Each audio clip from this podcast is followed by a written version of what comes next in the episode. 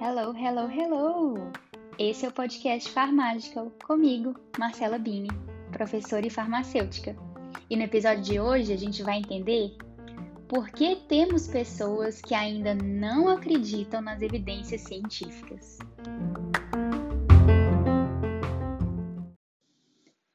A pandemia de 2020 trouxe um debate enorme sobre as pesquisas científicas inclusive fora da esfera tradicionalmente envolvida com essas pesquisas.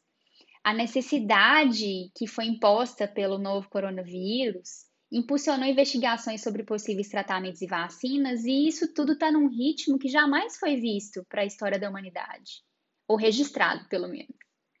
No entanto, a gente ainda tem pessoa achando que o vírus foi inventado, que ele não existe, ou que ele foi produzido por grupos maléficos que querem dominar o mundo, ou que governos e pesquisadores estão escondendo os fármacos que realmente curam, que estão escondendo dados positivos.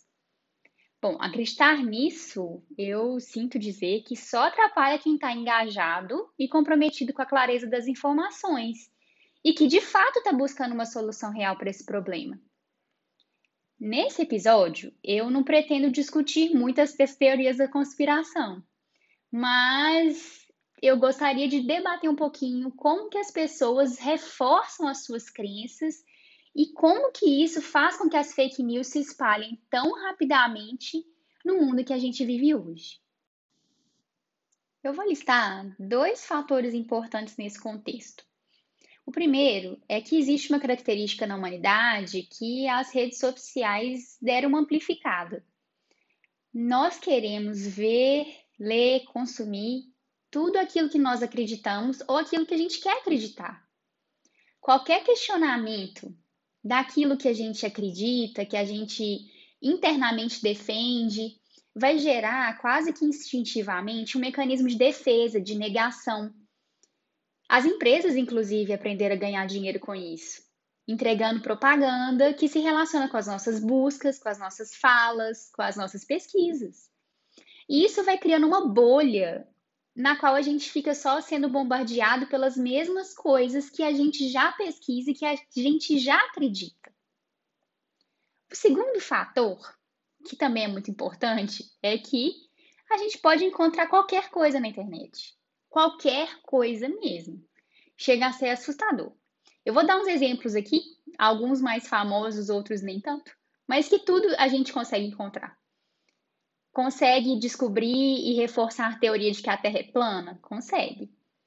Consegue encontrar embasamento, entre aspas, de que vacina causa autismo? Consegue. Consegue achar até dietas comprovando que beber urina emagrece? Consegue.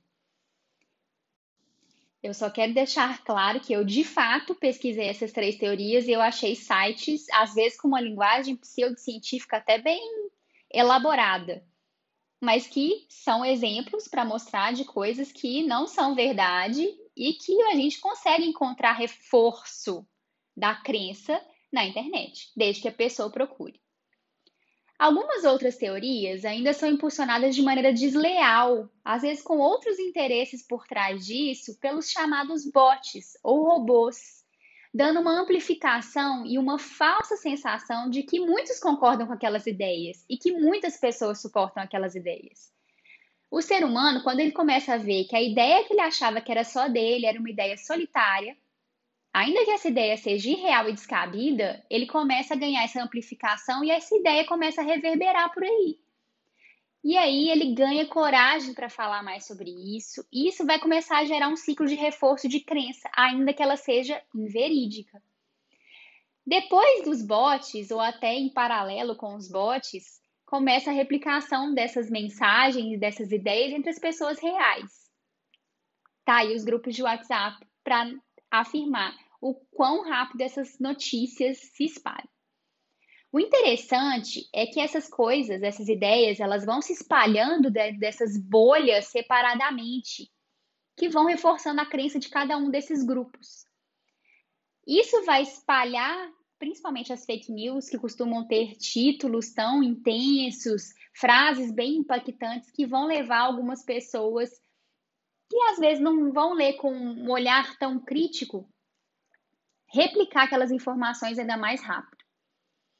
E por esses grupos estarem separados, às vezes as notícias que correm dentro de uma bolha, elas não impactam a outra bolha. São pessoas reafirmando suas crenças de maneira separadamente.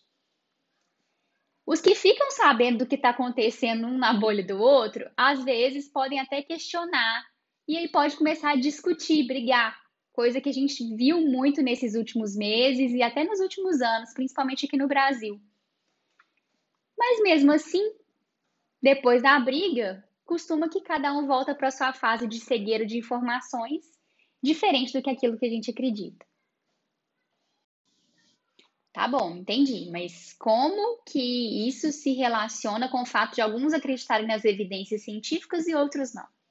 Então, nesse contexto, eu vou destacar um elemento muito importante, que na verdade se subdivide: o viés, do inglês o bias. Viés, gente, é erro. É algo que cega, que atrapalha a interpretação verdadeira de determinados acontecimentos. A ciência, ela tenta tirar os vieses para permitir conclusões que sejam o mais verdadeiro possível.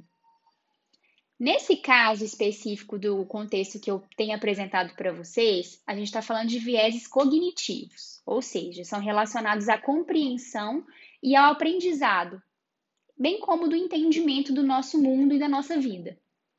Eu vou destacar dois.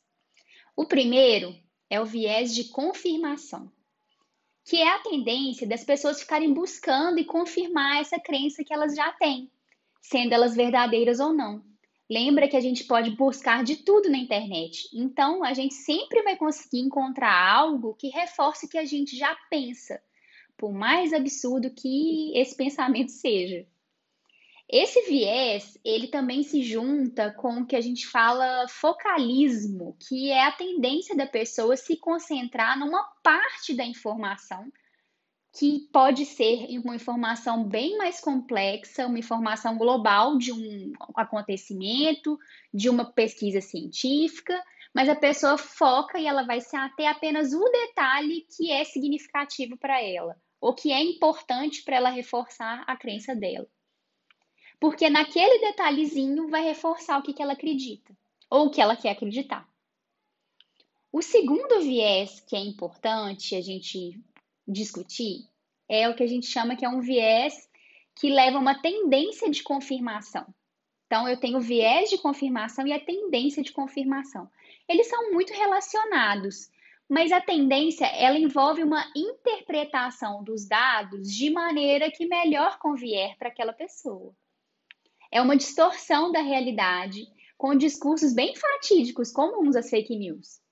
É quando, por exemplo, se solta uma notícia de que tal medicamento inibiu a replicação do novo coronavírus in vitro, que é a primeira etapa mesmo da investigação de vários fármacos a pessoa ou os grupos já vão interpretar que aquilo já foi a cura e que já tem que sair tomando o medicamento, mesmo se a pessoa está doente, que ela tem que tomar aquilo só por precaução. Essa é a tendência de confirmação.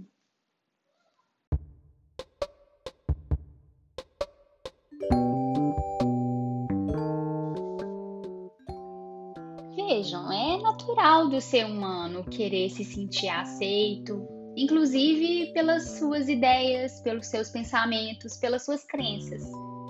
Mas também faz parte do amadurecimento intelectual questionar as informações que foram simplesmente passadas por comodidade, por osmose. Mas para questionar, a gente precisa entender e aprender sobre o que a gente está querendo questionar também ler três reportagens, receber mensagens do WhatsApp não qualifica ninguém como expert no assunto. Gravar um vídeo para circular de maneira viral também não qualifica sobre o assunto. Resolver experimentar medicamento em si próprio, na sua família ou até em seus pacientes fora de um ensaio clínico regulamentado e sistematizado não qualifica ninguém como gerador de conhecimento científico de qualidade.